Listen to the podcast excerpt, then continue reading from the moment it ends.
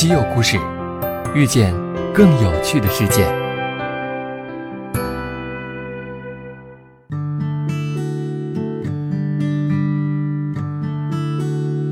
稀有故事的听友们，大家好。十月三号呢，瑞典皇家科学院将二零一七年度的诺贝尔物理学奖授予了三位在引力波探测当中做出杰出贡献的科学家。引力波为人类探索宇宙提供了全新的观察方法，相信未来呢可能会有更多新的发现。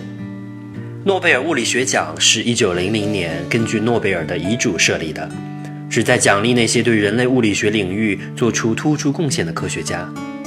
你知道吗？历史上有三位诺贝尔物理学奖获得者曾经也是西门子员工呢。今天我们要来为大家一一介绍一下。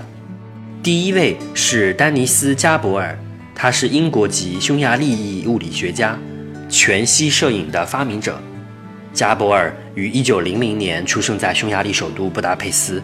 他从小呢就受到父亲的影响，对各种发明、显微镜、彩色照片的设置方法充满了兴趣。有这么一个小故事，他在十三岁的时候呢，参观了布达佩斯技术博物馆，当时就非常的激动。多年之后呢，仍然对当时的这种激动的心情记忆犹新。一九二一年，加布尔来到柏林工业大学学习电气工程。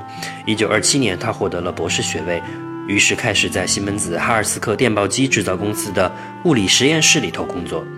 在这里工作的六年时间里，加伯尔主要专注在阴极射线示波器的进一步研发。此外呢，他也在气体放电和等离子物理等领域做出了重要贡献。一九三四至一九四八年期间，加伯尔在汤普森休斯顿公司主要研究如何提高电子显微镜的分辨率，并在一九四八年偶然间发明了全息摄影技术。为了表彰他的这一重要发明及其进一步发展。加伯尔在一九七一年被授予了诺贝尔物理学奖。第二位呢，我们要介绍的就是古斯塔夫·赫兹，他是德国物理学家，量子力学的先驱。一九一三年，赫兹与詹姆斯·弗兰克合作，开始了对电子的研究，并完成了电子碰撞的弗兰克赫兹实验。赫兹提出了电子在与原子碰撞时。谱线群和能量损失相对于原子静态能量状态的定量关系，这一结果与波尔关于原子结构的理论完全一致，后来成为了波尔原子理论和普朗克量子理论正确性的重要证据。古斯塔夫·赫兹和詹姆斯·弗兰克也因此获得了一九二五年的诺贝尔物理学奖。后来呀，由于第一次世界大战的爆发，他在一九一四年应征入伍。后来，在一次行动中严重受伤。一九三五年，赫兹担任西门子研究实验室的负责人，在他的领导下，实验室的主要研究领域包括气体放电、电子物理学以及核物理等等。从一九四四年四月开始的一年时间内，赫兹全面负责西门子的研发工作。第三位呢，便是恩斯特·鲁斯卡。鲁斯卡是德国物理学家、电子显微镜的发明者。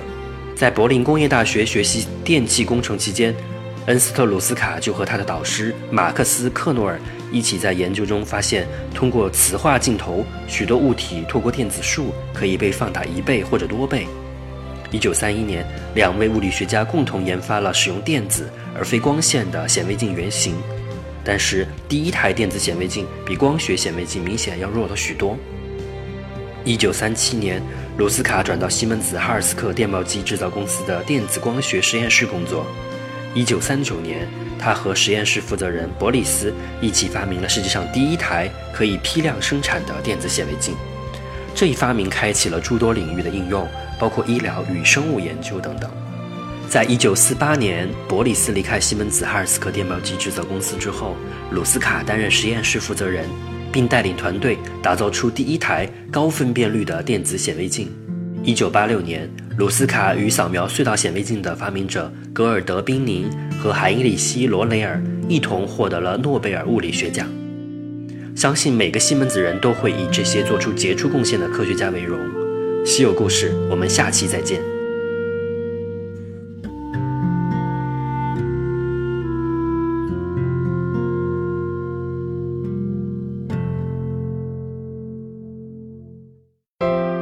订阅稀有故事用知识唤醒你的耳朵。